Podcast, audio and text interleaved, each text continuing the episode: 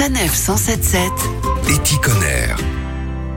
Les fêtes de fin d'année sont propices à la réflexion, notamment concernant la consommation de jouets. Et pour rendre Noël plus éthique, il est possible de retrouver sous le sapin des jouets d'occasion et vintage revalorisés. Kevin Landormi, bonjour. Bonjour. C'est vous qui avez créé le temps des retrouvailles. En fait, lorsque les familles font du tri, vous rachetez les jouets et vous leur offrez une nouvelle vie.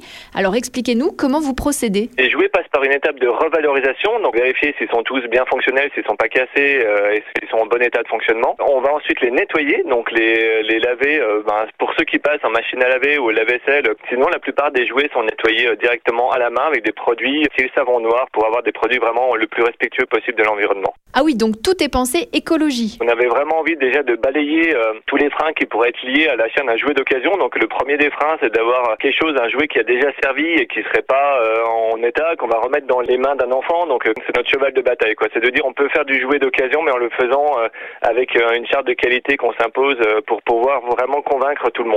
Qu'est-ce que vous reprenez comme jouet et quelles sont les conditions? Alors on reprend euh, tout type de jouets pour tous les âges. Euh, ça va du jouet pour bébé en passant par les livres, en allant jusqu'aux jeux de société, euh, même pour adultes aussi.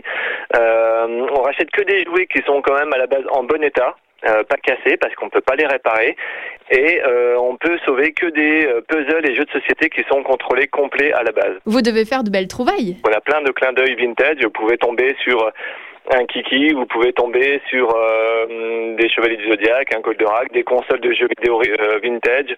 Tous les jouets un peu vintage ont tous pris un peu une cote euh, un peu particulière parce que tout le monde est très attaché à ces jouets-là. Il y a toujours un petit côté euh, Madeleine de Proust comme ça qui revient sur certains jouets. Et vous, comment vous vous êtes lancé dans cette aventure? Alors moi je me suis relancé dans cette aventure parce que j'étais déjà euh, dans une boutique de jouets euh, neufs avant.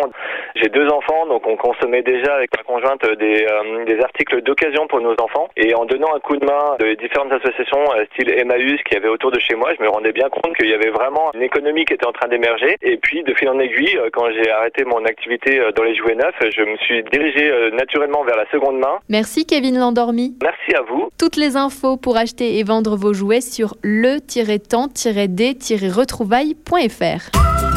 Retrouvez toutes les chroniques de Sanef 177 sur sanef177.fr.